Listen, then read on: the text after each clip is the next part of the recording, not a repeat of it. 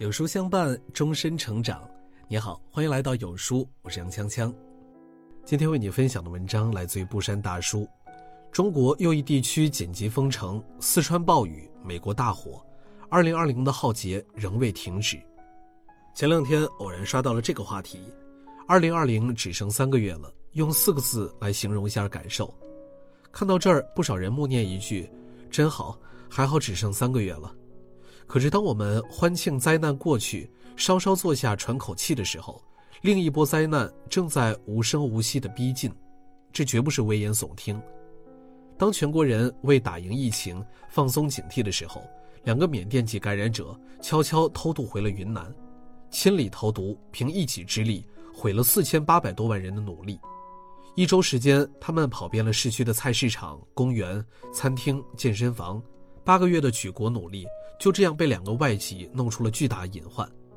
无奈之下，昨晚二十二时，云南瑞丽市封城了，孩子、大人又排队开始做检测，一夜之间又陷入了八个月前的恐惧，人心惶惶。我们以为二零二零终于快过完了，快好起来了，可这说来就来的疫情反扑，让我们再次揪心起来。对于云南来说，更无异于屋漏偏逢连夜雨。因为恐怖的蝗灾正在袭击云南，老挝蝗灾蔓延到了云南，大面积的蝗虫铺天盖地的呼啸而来，十三万亩良田尽毁，它们疯狂地吞噬着庄稼和植被，所到之处只剩下一地狼藉。光是一个普通的种群，每天可以摧毁两千五百人的口粮，所到之处庄稼尽毁。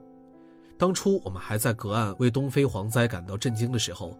绝对没有想到蝴蝶效应会来得这么快。你以为远在天边发生的事儿，最后还是会影响到我们自己。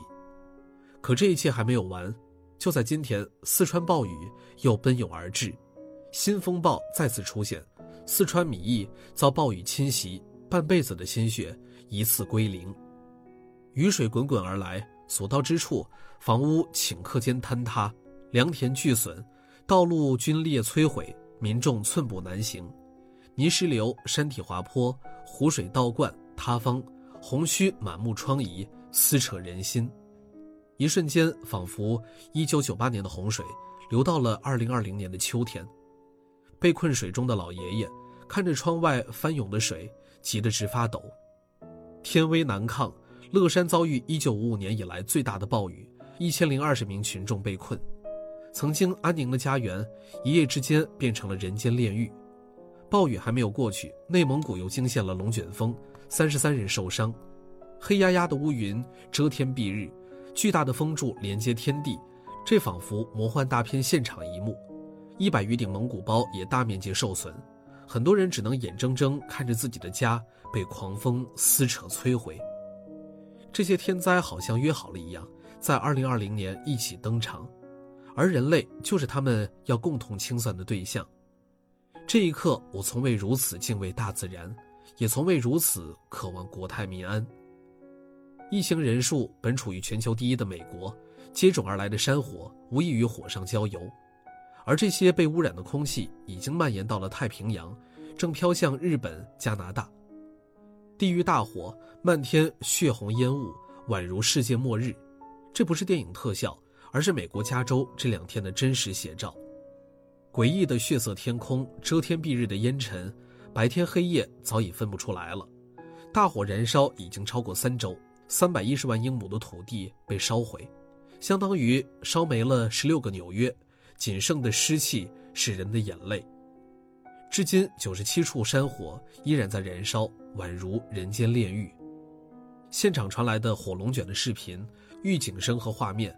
更是给人一种扑面而来的末日感，而这场地狱山火，让人仿佛看到了去年年底的澳洲，动物们退无可退，四处逃窜，烈火近在咫尺，所到之处血红一片，随处可见的动物或死或伤，那些被山火包围的人，跳到水里十几个小时等待救援，他们几乎无路可逃。一名十六岁的男孩在试图逃离火海时被大火吞没，母亲却连他的遗骸都找不到，尸体火焰扑灭无望。大火中的美国像是一脚踏入了世界末日，干燥天气、助纣为虐的大风，迅速扩散的火焰，自然仿佛故意把人类逼上绝路。涉及全球的蝴蝶效应，时刻威胁着旁观的我们。毕竟枪响时，没有一个赢家。